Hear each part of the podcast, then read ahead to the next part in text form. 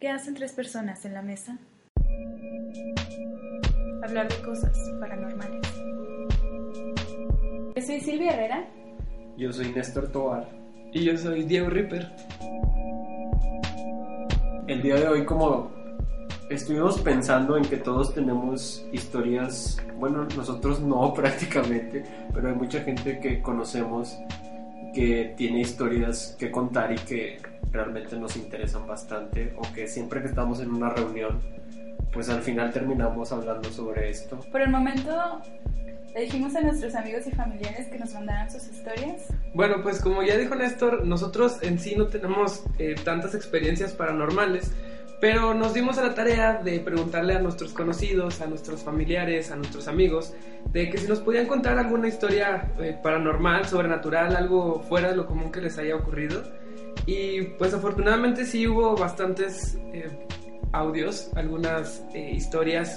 Pues estas historias son las que siempre salen en las comidas familiares, en mi caso, porque tengo a mis tías, a mi hermana y a todos, así les pasan cosas y para saber qué opinan, ¿no? Porque a lo mejor yo ya las escuché muchas veces y no sé si creerles o no a estas personas que se dicen ser Y para todas las personas que nos escuchan, si ustedes también tienen alguna historia que nos quieran contar, eh, nos las pueden mandar también, ya sea por audio o escritas. Sí, nos las pueden mandar a nuestro correo que es 3n, o sea, letra n, la mesa arroba gmail.com. 3nlamesa.gmail.com ¿Que empezamos con la historia de mi hermana? Bueno, para darles un poquito de contexto, eh, esta historia trata sobre un baúl que tenía mi, abuelita en una de sus casas en las que vivió.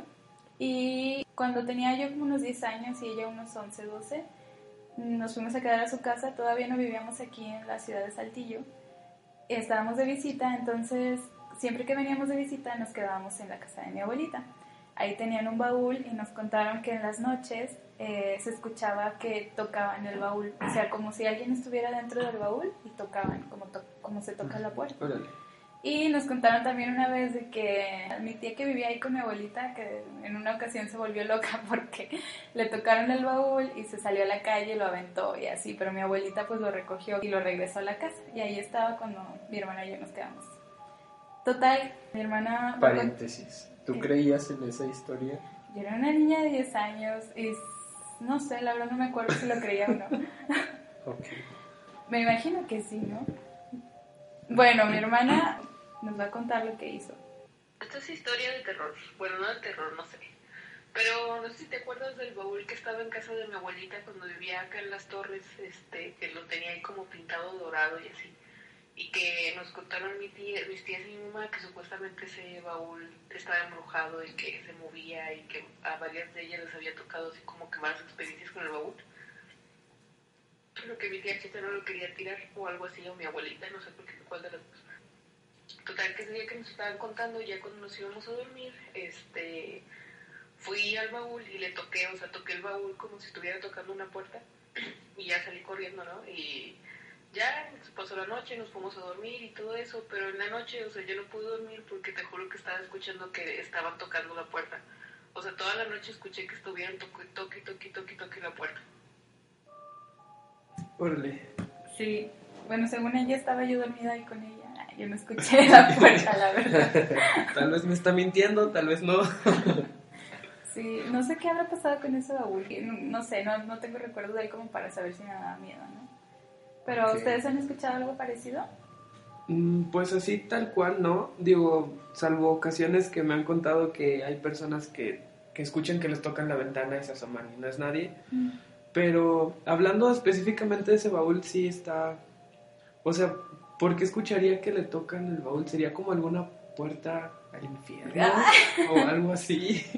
Pues yo podría pensar que a lo mejor tronaba la madera, porque era un baúl de madera.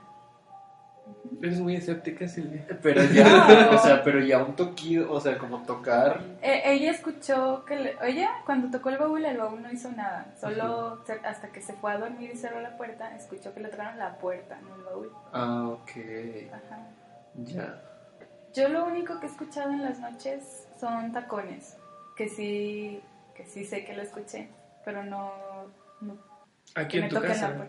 No, en casa de otra abuelita. Ok. Pues no, o sea, nunca he, he escuchado nada así sobre un objeto en específico. De objetos que sí tienen como cierta... Pues cuando le tocaron la ventana a tu hermano también. Pero no se relaciona a un objeto. O sea... Ah, no. Así hablando de objetos, eh, nada más, en casa de mi abuela, a veces en la madrugada se escuchaba que movían los platos y los vasos y todo eso. Y una vez sí me asusté mucho porque yo venía de, de la cocina precisamente de tomar agua y estaba más dormido que despierto, entonces era más mi sed que el miedo que podía sentir caminar hasta la cocina a oscuras. Y hasta cuando venía de regreso fue como que reaccioné y dije, ¿por qué vine a la cocina a oscuras? Y me regresé corriendo hasta mi cuarto.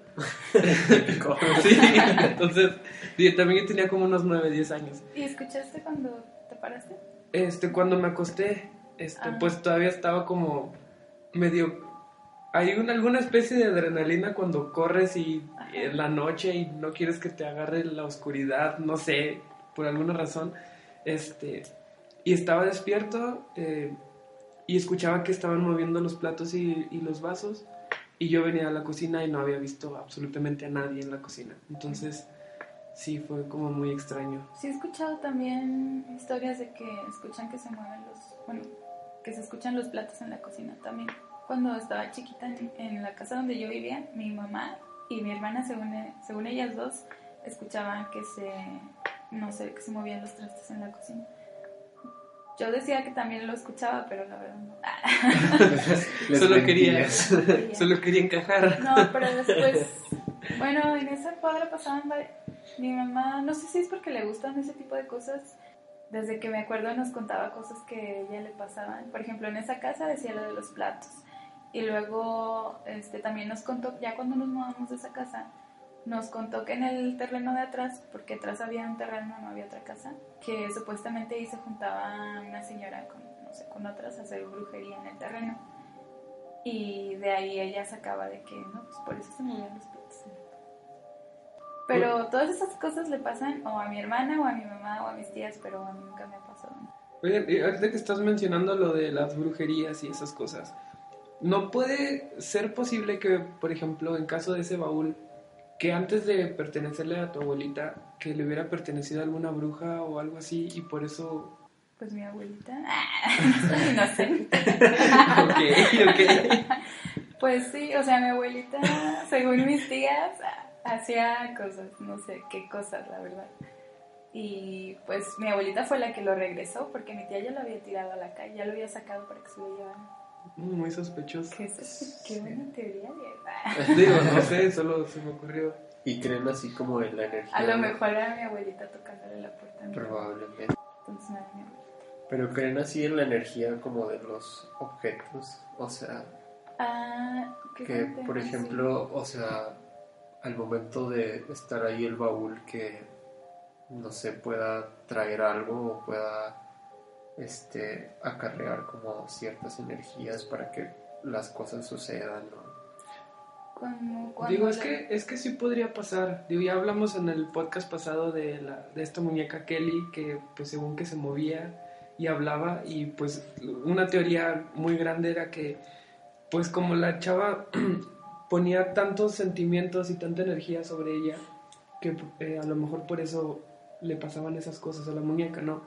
Podría pasar lo mismo con el baúl, que a lo mejor estaba recibiendo como mucha energía de muchas personas que al final Sí, y el miedo también, porque pues yo no me acordaba de eso, pero pues dice mi hermana que a todas mis tías supuestamente les pasó algo con el baúl. O a lo mejor el miedo de todas. Sí, Justamente. ¿no? O sea, podría ser que todas al estar pensando que ese objeto es el único que tiene como esa vibra o no sé, pues realmente... ¿Ustedes hubieran hecho eso? De... Yo, es que yo, por ejemplo, yo tengo un baúl, una caja de madera de, que hizo mi abuelo en mi cuarto y pues nunca, como nunca le hemos dado ese estatus de, de objeto Ah, sí. de, que era de un muerto o de algo así y pues nunca hemos sentido absolutamente nada, o sea, solo más como una conexión familiar y ya. Fíjate que eso que dije yo de que tronaba la madera, O sea, en la casa de mi papá hay un baúl que siempre hemos tenido y nunca ha tronado. Y es de madera. Chan, chan. Sí. No, pero ustedes hubieran hecho eso de ir a tocarle en la noche al baúl, si era cierto. No, probablemente sí. O sea, Ay, No, yo no. pero ya sabemos quién va a hacer los retos. Digo, no, pero as- así como dice Néstor, digo, sí podría ser. Porque a veces también como algunos objetos, entre comillas, santos, crucifijos y todo eso, los tenemos como para protección. Y a lo mejor les damos toda esa vibra buena de que nos protegen y todo. A lo mejor podría existir esa contraparte de tener esos objetos como malditos o Ajá. poseídos o algo, ¿no? Y les depositamos ahí pues toda la, la mala vibra, toda la energía negativa, todo Sí, eso. o lo, o lo subimos, lo subimos a ese estatus, ¿no? De que, o sea, a fuerza tiene que pasar algo con ese objeto. Cuando en realidad solo estamos poniendo como toda nuestra energía para que el objeto haga No. que esas cosas... que no es el objeto, somos Sí, o sea, para que las cosas sucedan y pues ya al final como darle el, el- echarle la culpa al, al objeto. Pero es que si nosotros, de cualquier forma es algo paranormal, porque, Sí, Sí, claro. obviamente. bueno, aquí la discusión sería si es el objeto o si es la persona. Entonces, No sé, o sea, podría... podría yo creo que son las personas, ¿no? Porque entonces ustedes sí creen que, que el baúl tenía una energía. que Sí, no- a lo mejor estaba cargado de mucha energía negativa. o podría Aparte ser... era de madera, o sea, se supone que los elementos de la naturaleza están cargados de energía. Y su- Ya sea si un humano se la da o podría ser que ya tenga. Ajá. Podría ser. Bueno, Seguimos con la... pasamos a otro audio. A ver. Este audio es sorpresa porque no lo he escuchado. Ah, es, de un- Sorpréndenos. es de una amiga mía. Ajá. Este, la verdad no sé de qué trata todavía. Vamos a ver. ok.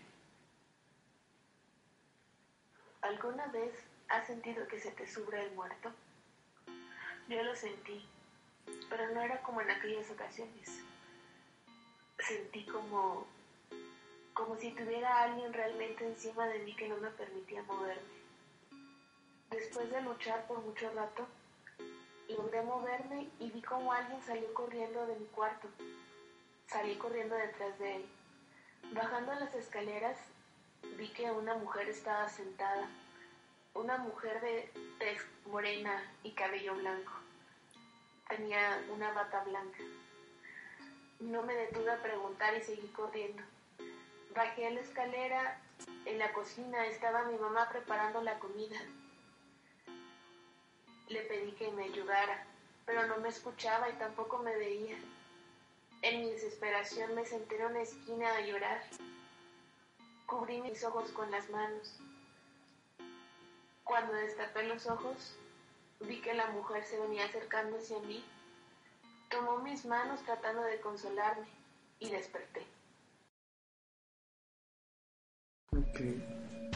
Ah, ¿Ustedes han sentido que se les el muerto? Digo, una vez eh, sentí que no me podía mover y sí es muy desesperante, pero digo, hay personas que dicen que experimentan que cuando no se pueden mover que ven cosas y, y es, y es todo eso, pero yo no, no experimenté el ver cosas, solamente que no me, me desperté y no me podía mover. Bueno, de lo de que se me subió el muerto, pues se supone que eso es cuando tienes desórdenes de sueño, ¿no? Que cuando se despierta antes tu cerebro que tu cuerpo. Pero Es muy escéptica. No, es, es- es la explicación. No, pero, pero a mí se me ha subido desde que tengo memoria y hay en casas que, que me pasa más seguido que en otras casas. Por ejemplo, en la casa de aquí, de, también de aquí del centro, pero no en esta, en, en la de General Cepeda, ah, todos los días, todos los días se me subía el muerto. No importaba si tenía miedo, si no tenía miedo, si me despertaba en la- a las 12 o a las 3, todos los días me pasaba. Y pues no es como que tuviera un cambio muy drástico en mis horas de sueño, o sea, pues siempre es casi en toda la universidad y la escuela. Dormía 12 horas. No, pues por ejemplo, cuando empecé a trabajar empecé a dormir más porque no tenía que hacer tarea, ¿no? Pero en esa casa todos los días se me subía el muerto. Y también ahí en una ocasión escuché que me dijeron mamá en, en el oído. Chan, chan, chan. Y de hecho, es que yo cuando me pasaba eso yo no pensaba nada al respecto, o sea, yo decía, pues, pues es porque no estoy durmiendo bien. Pues sí, sí Ay, tengo hijos. no. Sí tengo hijos. Toda loca. No, y es que otra cosa que me pasaba era que pues ya tenía estos dos perritos que tengo y Blanquita, esto ya se los había contado, pero la gente que nos escucha no lo sabe. Total que el Blanquito eh, siempre me terminaba despertando, independientemente si ya se me había subido el muerto o no, me terminaba despertando a cierta hora de la madrugada porque eh, soltaba unos ladridos, mm, unos aullidos como si se hubiera asustado, así como cuando los perros se asustan y que ladran, Ujú. pero le ladraba al closet o le ladraba a mi respirador. Y Robin no le ladraba nada, simplemente se quedaba viendo hacia esas dos direcciones. Y cuando me despertaban ellos dos, también me despertaba yo con la puerta del patio que tenía en mi cuarto abierta, cuando yo me dormía dejándola cerrada. Pero como era una casa antigua, pues yo no pensaba nada, dije, pues se abrió sola porque no cierra bien, no sé. Y así me pasaba todas las noches. Y me di cuenta de que no era normal hasta que me cambié de casa y que le estaba contando eso a mi hermana de que mi perrito era muy nervioso, que seguro se, cualquier ruidito lo despertaba y así, por lo que me hacía en la casaca. Y me pregunta mi hermana, me dice, ¿y te sigue pasando aquí en esta casa? Y me quedé callada porque ya tenía como tres meses en esa otra casa y no me había pasado ni una sola noche, no se me había subido el muerto ni, una sola noche. Entonces, aunque sí sé que es algo este, que tiene una explicación, como eso del desorden del sueño, también como que sí, no sé si, si influye alguna energía extraña, dependiendo del lugar en donde estás. Puede ser. Porque Puede tampoco ser. era como que estuviera sugestionada, porque en- cuando me pasaba no, no me asustaba a tal grado de pensar de que O sea, estás es tratando de... Estás tratando de decirnos que el diablo vivía contigo. ¡Cállate! Y probablemente todavía pueda Yo creo que regresar. había una niña en ese cuarto. Yo creo. Eras tú. Era yo. Estoy seguro que... No, o sea, niñas. Yo creo que hablando de eso yo no tengo ninguna... Solo tengo una experiencia, pero fue muy breve, o sea, de que no podía moverme y tal, pero no fue nada que lo relacione o a ver algo o a sentir algo distinto a lo que la gente cuenta sobre ese momento. Pues sí. Solo no poder moverte y ya. ¿No tuviste alucinaciones? No, pero sí de niño tenía muchos sueños regulares, o sea, no, no todos los días, pero sí a lo mejor una vez al mes, tal vez durante un año, y soñaba con el mismo lugar, en una calle, este, como un poco este, sola, este, y siempre lo recordaba, y dentro del mismo sueño recordaba que ya había soñado con esto, o sea, y era como un, lugar donde ya estaba yo solo y donde pues en realidad tenía miedo de estar en ese lugar. Sabía que estaba cerca de mi casa, pero sabía que no podía llegar a mi casa en ese momento. ¿Te Este, movías o hablabas? según yo no, o sea, solo era, era el sueño. Ah, pero en el sueño estabas quieto. No, sí podía este, moverme, ajá, Ah. pero siempre despertaba y siempre tenía como esa sensación y esa seguridad de que ya había soñado con eso y que podía volver a soñar. Entonces cada que lo soñabas eh, dentro del mismo sueño estaba consciente de que ya había estado en ese lugar.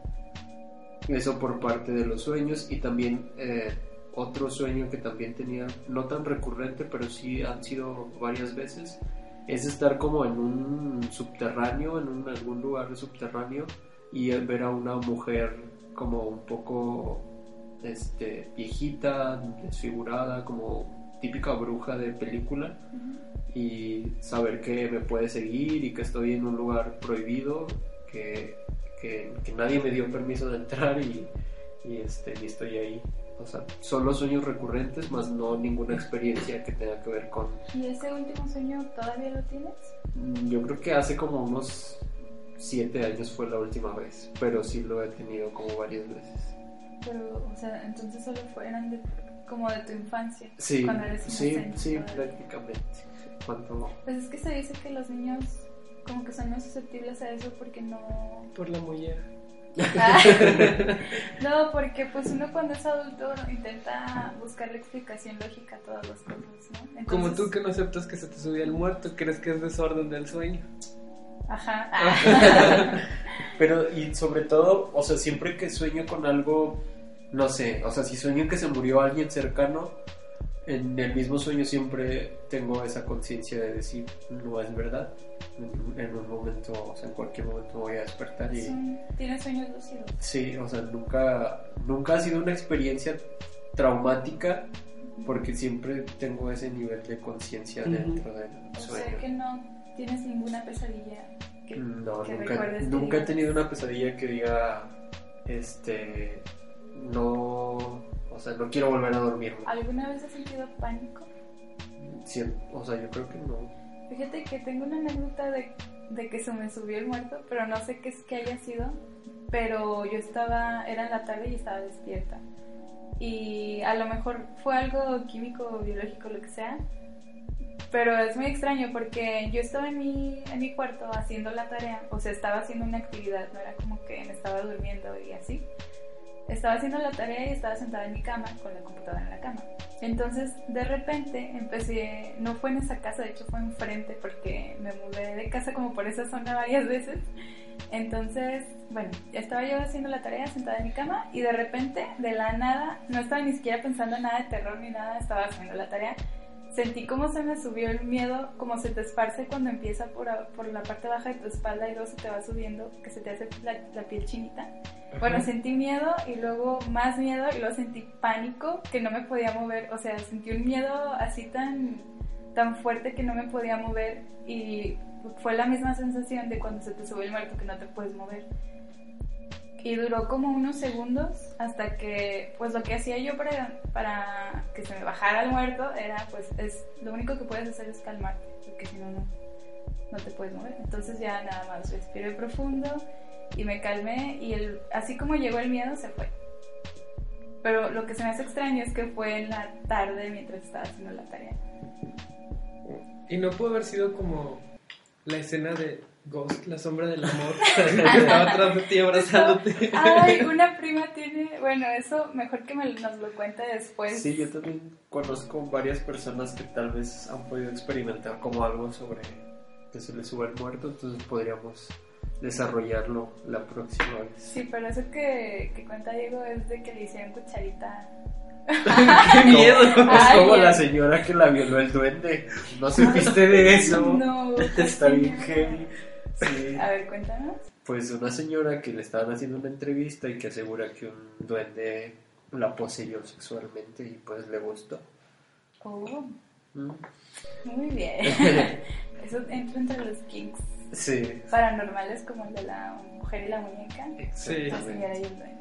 Hay que hacer un especial de parejas. parejas extrañas, sobrenaturales. Bueno, ¿Qué otra voy cosa a poner el, el sueño de mi hermana. Ok. Ok. Y tú, Diego, no nos contaste sueños. Si quieres, ahorita después de este nos cuentas. Pues es que en realidad me pasa algo muy extraño con las pesadillas que nunca las recuerdo. Me pasa que sueño y me despierto asustado. O sea, dentro de la pesadilla, igual como Néstor, hay en algún punto del sueño es como, ok, esto no es verdad, es una pesadilla. Y es cuando despierto, pero de todos modos me despierto asustado. Pero luego pasa que me vuelvo a quedar dormido y ya no me acuerdo que soñé. O sea, solo tengo la sensación de que soñé feo, pero no, no recuerdo que soñé. ¿Nunca? No. Pero luego no les pasa porque a mi hermana como que ve una película de zombies o así y empieza a soñar zombies y al otro día me dice que, oye, soñé con zombies y que qué horror. Le digo, ¿cómo que qué horror? O sea, está bien padre. Es que si no te, es que tú porque tienes sueños lúcidos, pero si no te das cuenta que estás soñando. Y es que eso es lo que me molesta porque yo quedaría para por soñar que hay zombies y que sienta que es verdad porque a mí me gustan mucho los zombies. Es que no tienes tanta Sentir cómo corro y cómo los mato. Ah, bueno, hay que invitar a Jackie para que. Sí, y está súper interesante porque como que cómo conectas tan rápido con algo que, o tan fácil con algo que, que, que viste o que viviste. Ay, espera, es que Blanquito está aquí. Blanco, acomódate. Para, lo- para los que no sepan, Blanco es el Es el demonio personal de, de. Sí. Bueno, mi hermana tiene un sueño. eh, nos lo va a contar. Mm, Y sueño, pues yo creo que el único sueño así súper recurrente que he tenido es ese donde te digo que voy, voy como subiendo unas escaleras y escucho, son como unas escaleras de caracol y es como parejo, o sea, no son las de metal ni nada, o sea, son como de concreto. y que voy subiendo y escucho que alguien viene atrás de mí rápido subiendo y yo siento miedo de que me alcancen. Entonces yo también subo así rápido, rápido, rápido. Este, y con miedo, ¿no? Y varias noches soñé que subía y subía y subía. Y en el último sueño, este, llego así como a un teatro o algo así, o sea, y estoy en el balcón del teatro y la que venía atrás de mí era una señora así súper, súper anciana. Eh, y cuando llego arriba, este, se sienta ahí con nosotros y yo estoy con mi novia y con otras personas y estamos viendo como una obra de teatro, pero de repente todos abajo se empiezan a morir, este, menos los que estamos arriba, ¿no? Y nosotros estamos viendo y así. Pero duró muchas noches, o sea, de que duró muchas noches yo nada más subiendo así asustada las escaleras y con miedo de que me alcanzaran y así. Está muy heavy el Sí, final. sin palabras. Es como para una película. Los elegidos. Sí, está padre. ¿Qué opinan? Yo creo que está padre hablar de sueños donde la gente muere. Yo tengo un sueño. Este, Muero yo. Ser una donde gran se mueren estos. Ah. no. Bueno, es algo parecido. Bueno, creo que muchos hemos soñado que nos persiguen, ¿no? Sí. Bueno, este sueño no sé de dónde salió porque no entiendo de dónde saqué esa- esas, esas referencias. Pero comienza donde estoy yo como en un... No es un bosque, es como... Lo sacaste de viernes 13. Algo- Sí. No, es que es como un parque, como Sí. algo arqueológico. Ah, Zombieland. Ah. No. Bueno, es algo así como arqueológico y estoy como que con un grupo de personas. Entonces, de repente, como que, se, como que mi, mi mente se empieza a nublar y cuando vuelvo a recuperar la conciencia, estoy corriendo en un... Es como que el mismo bosque pero más extenso y estoy corriendo junto con, creo que es el mismo grupo de personas y nos están persiguiendo una multitud así enorme, como si todo el, todo el bosque estuviera cubierto de personas y nos están persiguiendo. Entonces, para cuando me doy cuenta, nada más quedamos dos de los originales que empezamos a correr y vemos una puerta y de repente el bosque tiene como que paredes, como que muros que rodean el bosque. Entonces hay una puerta en uno de esos muros y pasamos, a, creo que somos tres, sí, somos tres. Pasamos tres personas. Entonces cuando pasamos esa, esa puerta, nos dejan de seguir los que nos estaban persiguiendo y llegamos, la vista es de una playa y en lugar de, de arena, bueno más bien la arena, donde debe estar la arena, en medio hay una acera de concreto y en la acera de concreto hay personas como que en mesitas así de playa tomando como que cócteles. Entonces empezamos a caminar por esa vereda y llegamos como a, una a, a la orilla de la, de la acera y luego hay como una calle y un estacionamiento. Entonces los dos que van conmigo ah, corren hacia un auto como para, para escapar. Entonces yo no sé por qué siento resignación en ese momento. Y, ah, porque se, se nos quedan viendo dos, un hombre y una mujer que están en una de las mesas, que según yo son como que los que están a cargo de ese lugar. Entonces, a mí, como yo soy la que voy más atrás, me dicen de que, que no hay forma de salir. Entonces, por eso yo siento resignación. Y los otros dos no se van, o sea, no se suben al carro porque no se pueden subir, como que todo, no- como que nada de eso es real. Entonces, no hay forma de escapar. Entonces, yo me siento, me invitan a sentarme en una de las mesitas y empiezo a llorar. Y empiezo a llorar porque me doy cuenta de que la gente que está allá en el bosque, veo yo que agarran algunos y los queman vivos para comérselos. Entonces yo sé que me va a pasar eso. Entonces empiezo a llorar porque sé que me va a pasar eso. Y de repente llega una mujer que conoce a, a uno de los dos chavos, pero creo que esa mujer también está a cargo de ese lugar. Entonces esa mujer le dice algo así como que a él no, porque yo lo conozco de la, de como que de otra vida, otra dimensión, no sé.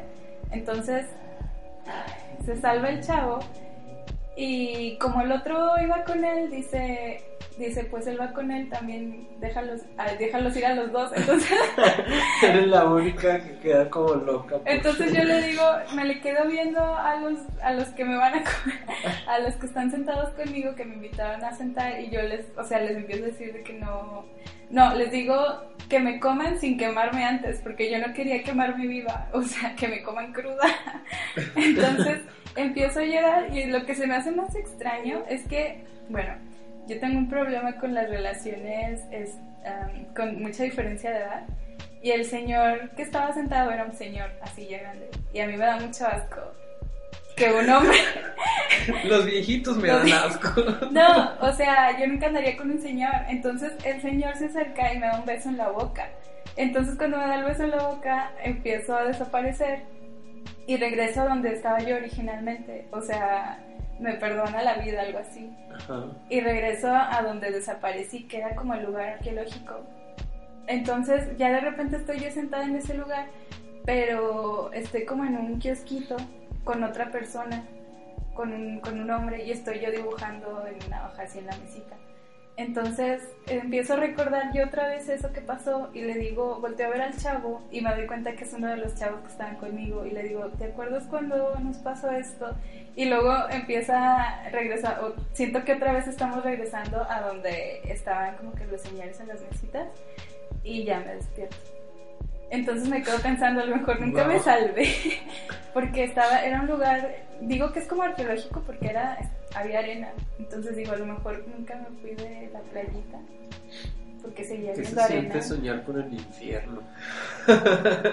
o sea, los Miedo. queman, se los comen. Me perdonaron la vida. No, porque sigues atrapada. ¿Cuántas veces has soñado eso? Eso lo, lo soñé una vez, Ah, ok. ya no lo volví a soñar. No sé, fue, siento que fue como muy específico el sueño, como muy detallado, Ah, muy, no sé. Lo, es que lo anoté luego, luego que me desperté, por eso recuerdo detalles, porque lo he leído varias veces. También tienes un diario de sueños. Ya lo borré porque no me cabía en el teléfono.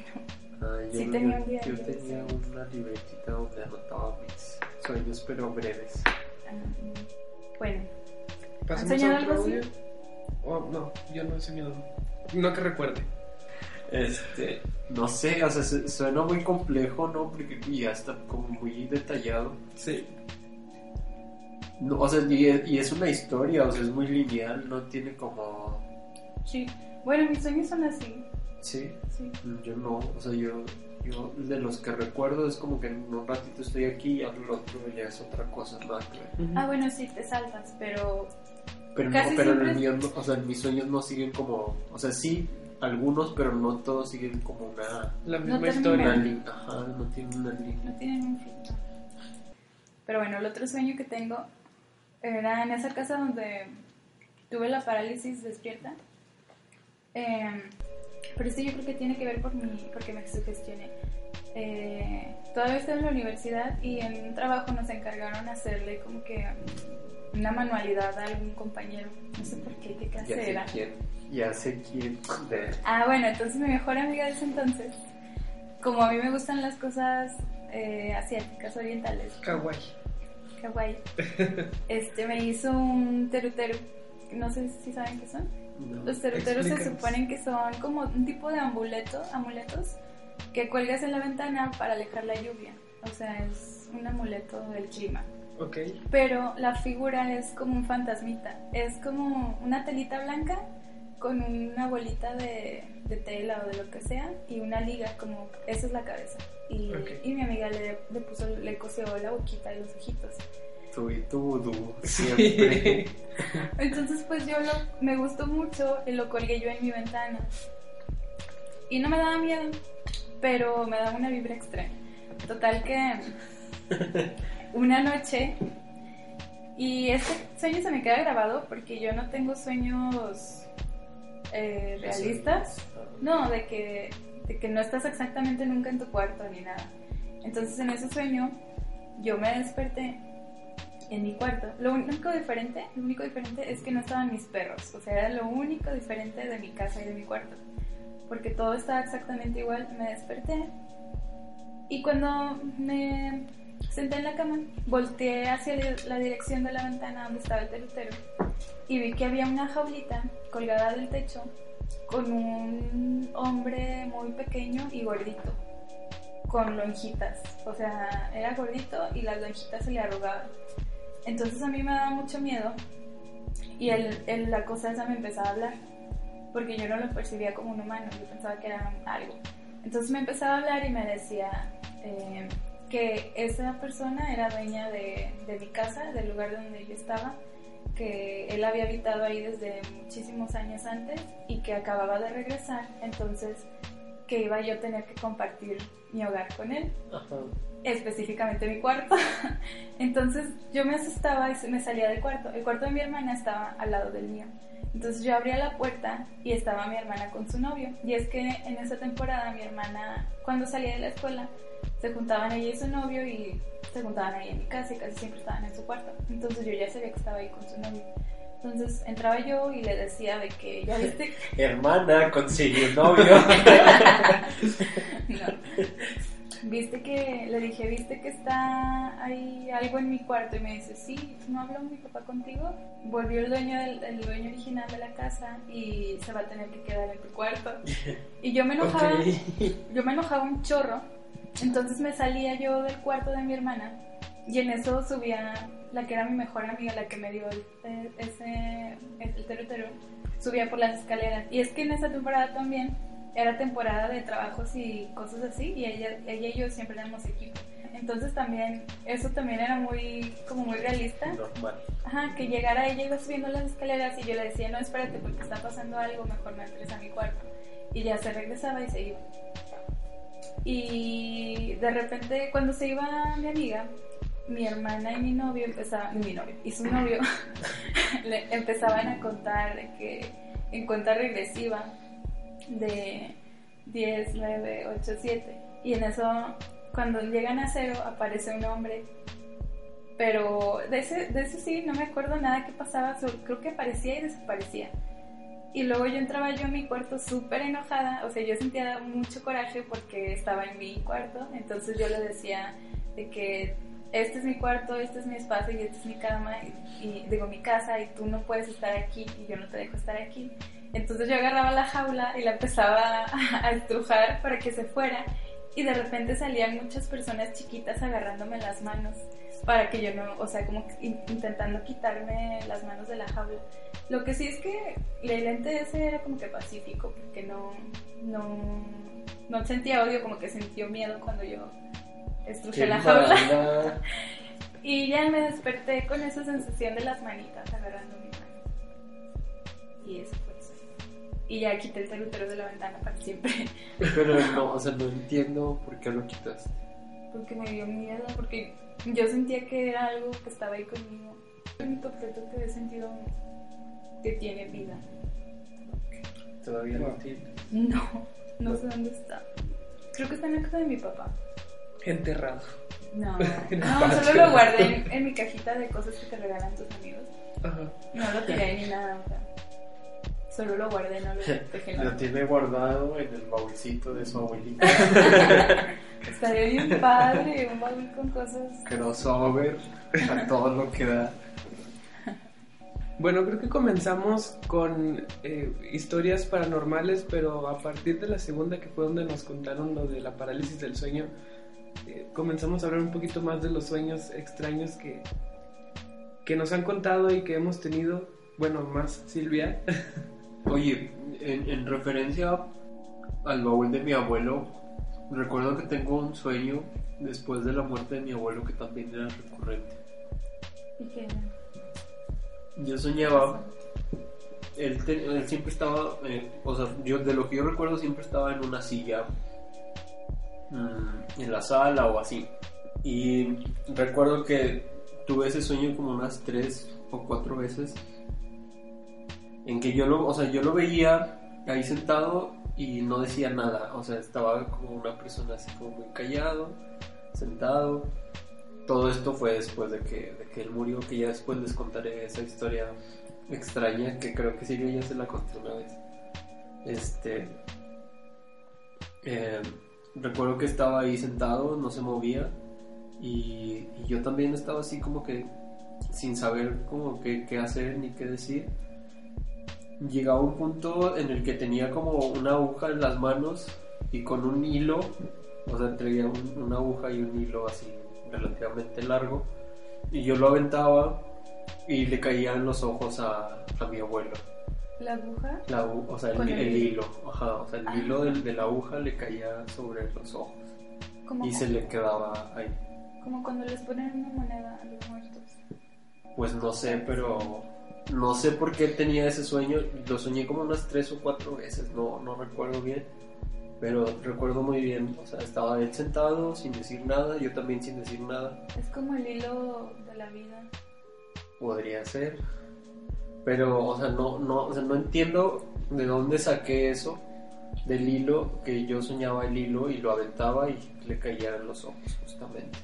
Y, y no sé, pero, pero, o sea, esa parte siempre de niño, siempre pensé, ¿es verdad o no es verdad? ¿O lo soñé o sí pasó o qué onda? Porque como, como que siempre lo recordaba y como lo soñaba varias veces, dije, probablemente sí pasó, pero no tiene sentido. Tal vez yo lo maté. Nah. Y mi abuelito se murió de un encanto de aguja en el ojo. Un derrame de- o sea ya eso como para como para tomar en cuenta lo del el objeto este que tengo en mi cuarto que no tiene nada de como de, de extraño ni de, de paranormal pero es eso no que, que muchas veces a los objetos pues sí les damos como cierto carácter paranormal o extraño pero no es que lo tengan o sea digo también podríamos darle como ese esa caja que tengo que le damos como esa cercanía con la persona que se fue. Que de hecho él decía que cuando él se muriera, que él prefería que lo enterraran en esa caja a que comprara, que, que- que hiciéramos como mandar a hacer o comprar una caja nueva. Entonces también eso está raro, pero nunca le dimos ese ese estatus de, de objeto, no sé, de poseído o que fue muerto o nada de eso. O sea. Mm, Es como los amuletos. Bueno, no sé si ustedes han intentado tener un amuleto. ¿De creen que sea posible de ponerle buena vibra a un collar y decir de que este es mi collar de la suerte y siempre me van a pasar cosas buenas? ¿Creen que se pueda así de Pues yo creo que sí, ¿no? conscientemente? Digo, así con, tan conscientemente no sé, pero a lo mejor yo creo que sí se puede. Digo, si hay objetos a los que les puedes poner como mucha mala vibra y que pasan cosas eso. raras. Ah. Pero vamos a la que te cae mal. y después les contaré también. Bueno, eh, nos gustaría que nos mandaran sus sueños más extraños o traumáticos. ¿no? Pues sí. escuchar. Bueno, a mí me encanta que me cuenten. Pues no tanto, pueden Aunque ser los mentiras. sueños y pueden ser sueños o experiencias, ¿no? O sea, Sí, estaría padre que nos mandaran ya sea sus sueños, sus experiencias paranormales relacionadas ya sea con fantasmas, cosas que vieron, no sé, cualquier cosa, cualquier tipo de experiencia paranormal, extrasensorial o extraña, simplemente estaría como padre poder escucharlos y pues debatir sobre el tema. ya que si no tienen una reunión de amigos en donde puedan contar sus experiencias, Pueden contarnos a pueden nosotros. contarnos a nosotros. ya después les decimos si están locos o, o no. si están buenos sus sueños. Sí, o no. O dedíquense a, a vivir y no a dormir. Bueno, ¿qué hacen tres personas en la mesa? Comiendo chocolates. Y con esto despedimos el programa de hoy, amigos. Espero que les haya gustado, que se, que se hayan entretenido un poco y pues... Y sí. sobre todo si no les gusta, compártanlo porque Si no les gusta, sí, para ver qué opina la demás gente. Sí, y si no les gusta, compártanlo. Nosotros nos enoja mucho que compartan nuestras cosas. Exactamente. Entonces, pues bueno, eh, nos escuchamos el próximo podcast, amigos. Una vez por semana. Recuerden, yo soy Diego Ripper. Yo soy Néstor Tobar. yo soy Silvia Herrera. Y pues nos escuchamos en el próximo podcast. Bye. Bye. Adiós.